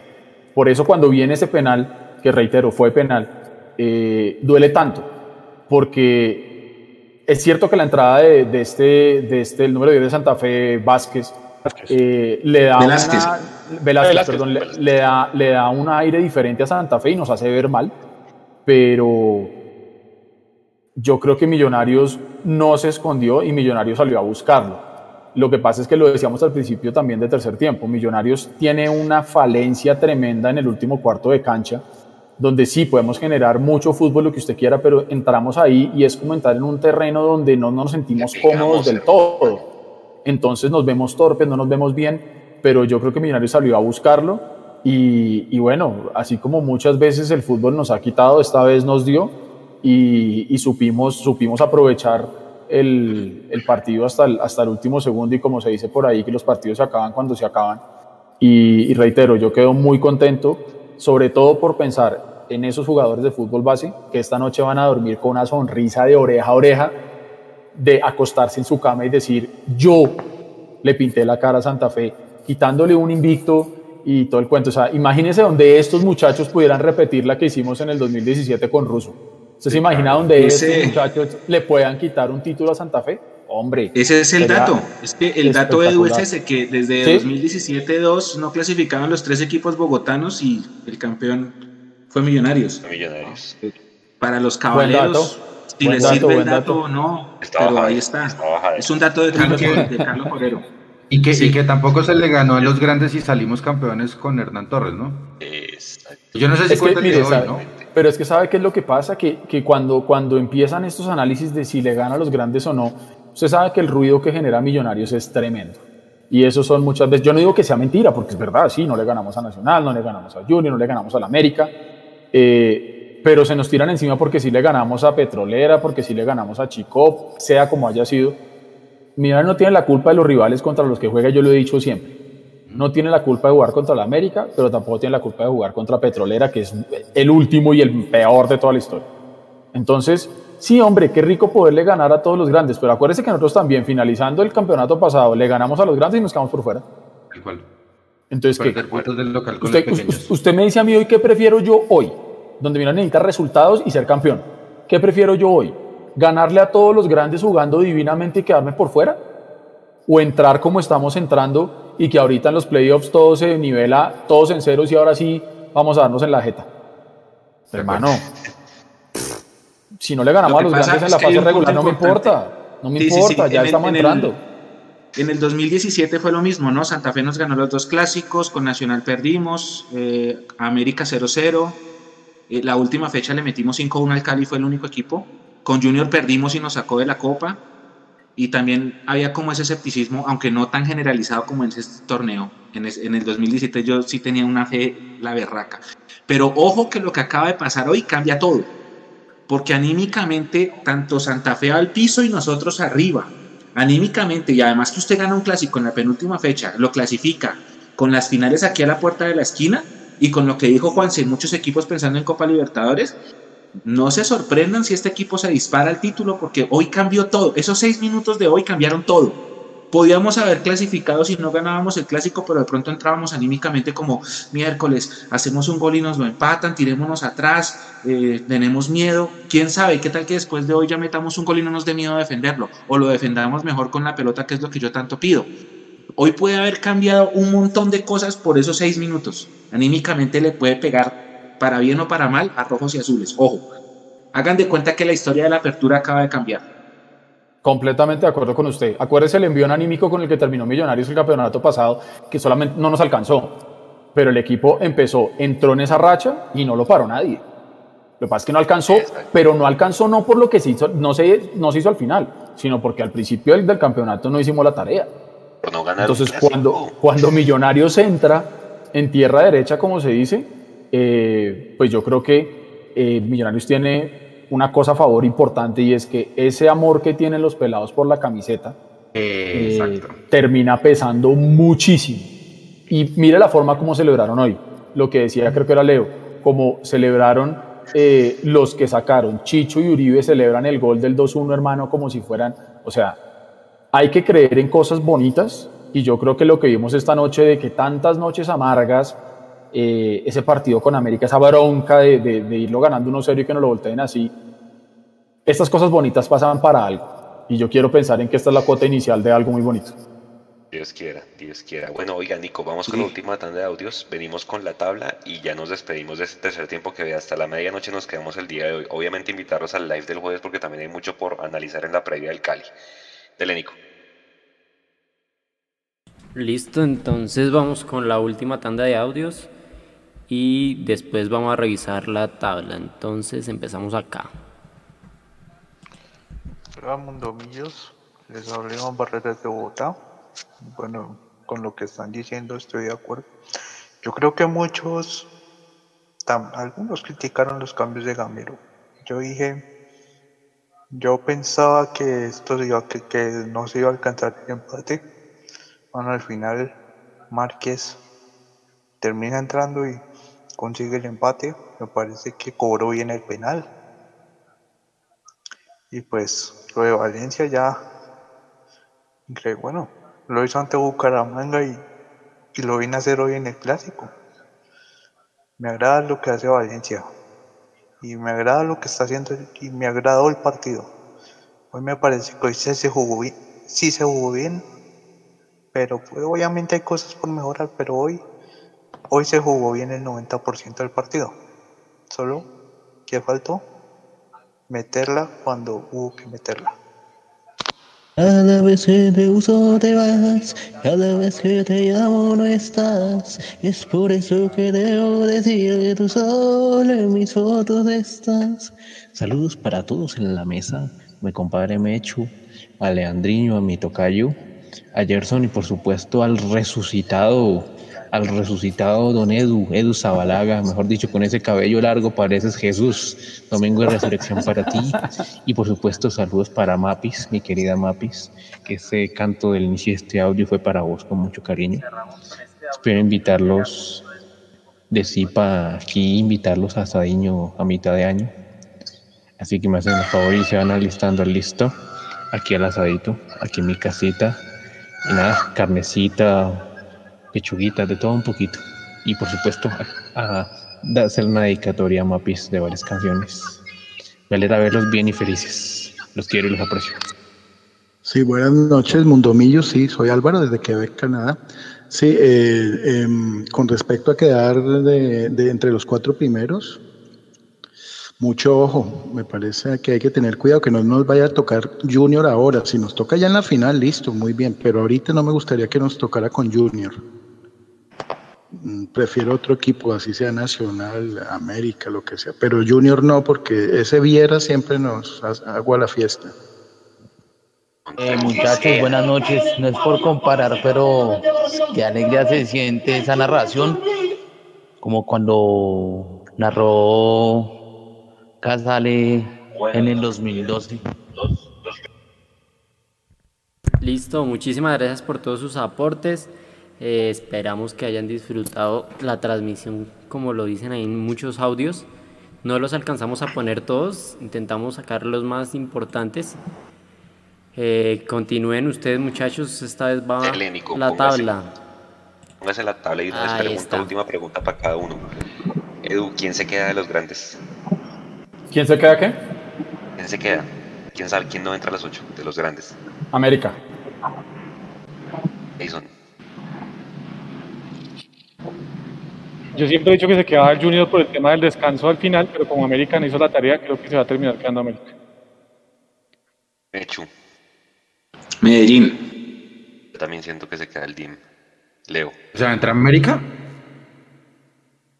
Yo creo que sí. América con hizo. ¿no? Hizo Con. Tolima. Yo creo que, que le da a meterse. Es que, es que el tema que tiene a favor Junior la diferencia de gol, ¿no? Correcto. Mano, vas, a jugar, vas a jugar contra el, contra el, el- uno de los dos malos del descenso y pierdes. Juegas de local contra el último de la tabla que ya dijeron el más malo en no sé cuánto tiempo en la historia, creo que Alianza Petrolera la A, te dejas empatar. Ya la pechaste dos veces. Terminas en Manizales. Sí, yo- no, es que. Sí, no. Creo que el, el América entra. ¿Qué dice Leo? ¿Quién se queda? No, pues en ese orden de ideas, yo quería que se quedara el Junior, pero. Y, y no tanto por lo que decía ahorita el, eh, el internauta, con respecto de que nos toque el que sea, para salir campeón hay que jugar con, con el que toque. Eh, muy a mi pesar, va a quedar el Medellín. Y saludos para Nata Giraldo, que me está escuchando un, un- que nos está escuchando. Un abracito para ella. Saludos, Nata. Nati. Un abrazo. Bueno, y Saludos. más allá de lo que, más allá de lo que decía Leandro, que hay que ganarle al que sea. ¿Con quién? Y creo que esa pregunta ya se las hice, pero se la hago a Edu pues porque no estuvo, pero también para que todos me la vuelvan a responder. ¿Con quién no les gustaría en los playoffs de primeros? ¿Con Ya quién no me gustaría? Yo, una vez le digo. Si Millonarios entra cabeza de grupo, no, me gustaría con el gustaría con Junior. Exacto. No. Lo dijimos si, al mi- tiempo. si Millonarios entra como no cabeza de grupo, no me gustaría con Equidad. Yo tampoco quiero con equidad. Mechu. Si no somos cabezas de grupo, yo no quiero a Nacional todavía. Y si somos cabezas de grupo, estoy de acuerdo, el Junior. Junior no la tiene velada. Y Jason. Sí, no, el Junior no. El Junior no. Ok. Edu. No, de acuerdo. El Junior. O sea, no me gustaría, pero, pero como el meme, estoy feliz pero enojado. Eh, no, no me gustaría, pero sí me gustaría para sacarlo. Entonces, pero claramente no, no sería, digamos, de los, de los favoritos para, para mi gusto. No, no me gustaría que fuera con, con Junior, la verdad. Me- No me quiero mama. con equidad, en, ca- en cambio sí me gustaría con Junior. Creo que tenemos una deuda ahí, ahí pendiente desde hace, desde hace rato. Ahora, si este Millonarios está para precisamente hacer ese tipo de cosas, empezar a romper eh, récords y empezar a romper tendencias y empezar a romper eh, estadísticas y todo eso, pues, pues delicioso. Pero, pero sí, no, yo por ahora, no. Aunque no- nunca nadie ha dicho lo que voy a decir, pero para ser campeón hay que ganarle al que sea. Entonces, Sí, eso es verdad. Oiga, pues sí, buena frase. El que nos pongan, porque ¿qué hacemos? Y como el que sabe esto es Gamero y no nosotros, pues qué madre. Exacto. Él es el mago alquimista que sabe los cambios. Nosotros, me acordé de Pinto, ustedes no tienen 3.000 partidos jugando dirigiendo Exactamente. No, como dicen ¿Y es también verdad? ahí, Gamero es el que los va a entrenar. Sí, claro. Yo no tengo 3.000 partidos ni en, ni en Play. No. No. Menos. Oiga, permítame saludar a, a Cecita Castro, videoanalista de Millos, Eh, que nos está, nos está viendo. Y aquí está conectado. A Alejandro Cortés, eh, histórico presidente de la dinastía embajadora. Él está ahorita radicado en Costa Rica. Un abrazo grande, también nos está siguiendo desde allá. Oiga, ¿sabe una Eh, cosa, no sé. Mechu? De César Castro, pues hermano, uno muchas veces también se queda como diciendo como que, oiga, el triunfo fue de los jugadores, Jader fue el que metió la pelota, pero yo creo que hay que reconocer públicamente también el trabajo que están haciendo desde ahí. Yo no sé si ustedes vieron, creo que fue César mismo el que puso un, un, un trino donde un par de fotos con todo el análisis de un cuadernillo que, que le hacen eh, a- al cuerpo técnico, seguramente donde le analizan todo. Eh, este triunfo también es, es de ellos y César debe estar pues muy contento también porque muy seguramente eh, todo lo que terminó pasando hoy lo han analizado ellos y, y bien, bien también que, que la gente que está tras bambalinas, como le hemos dicho siempre, también pueda celebrar. Así que César, enhorabuena, hermano. Cierto, cierto. Sí, sí, sí, un abrazo muy grande. Bueno, señores, 12 de la noche. Ya faltan cuatro minutos. Mensaje para cerrar cada uno de ustedes. Arranca ¡Feliz año!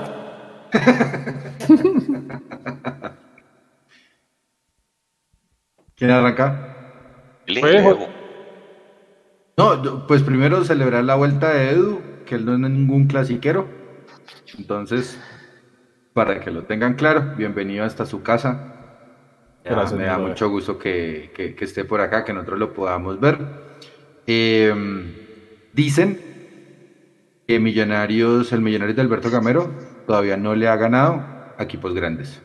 Y hoy le venció a Santa Fe. Feliz noche para todos. Jason.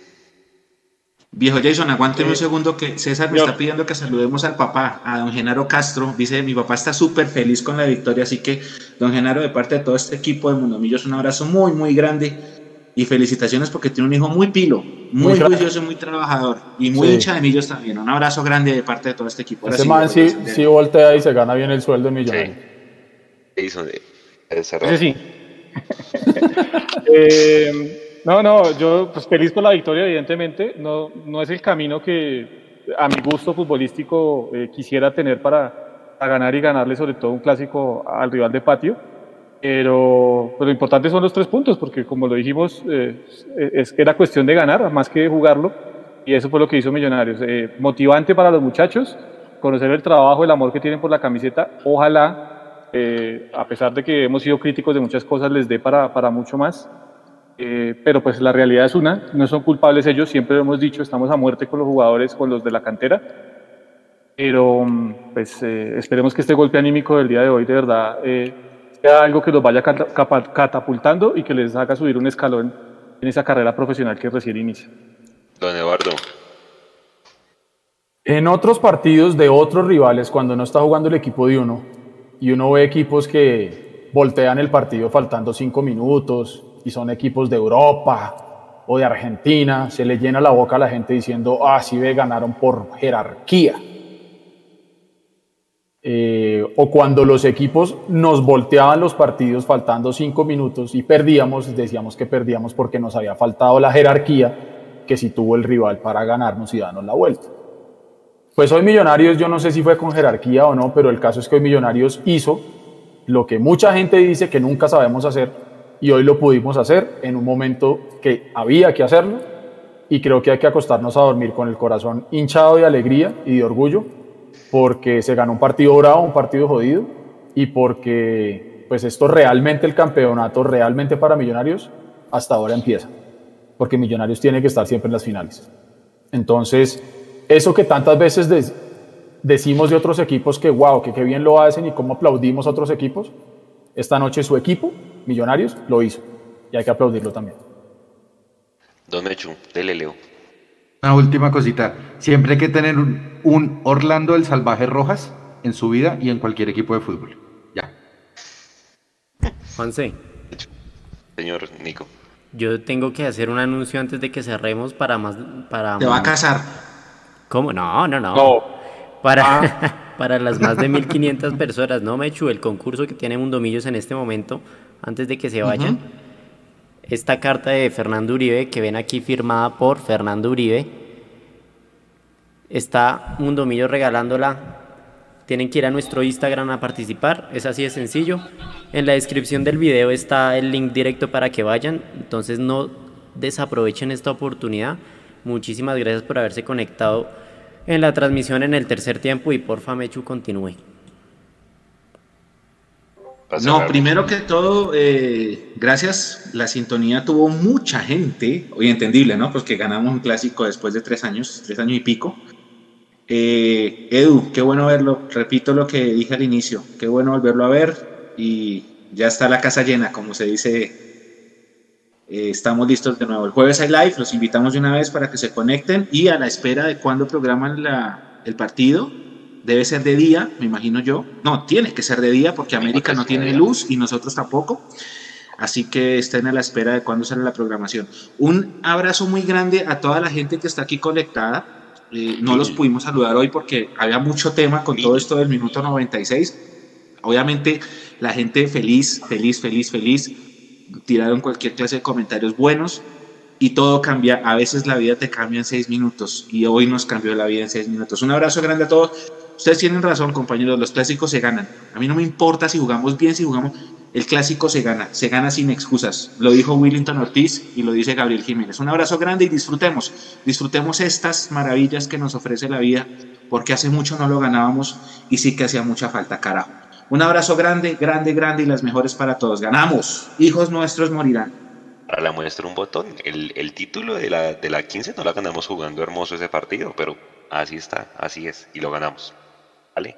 A todos gracias, a todas las mil personas que todavía están conectadas, gracias, gracias de verdad por este aguante. Nos vemos el jueves en el live, cuídense mucho. Nico, que, que, si puede poner otra vez el relato de Tami, porfa. Están ya está lista, ya está lista. Gracias, chao. Ahí está el cierre con ese. Chao. El marco pegó en el palo, golazo, golazo, Javier Valencia, golazo, golazo, golazo, golazo, golazo, golazo, golazo, gol, gol.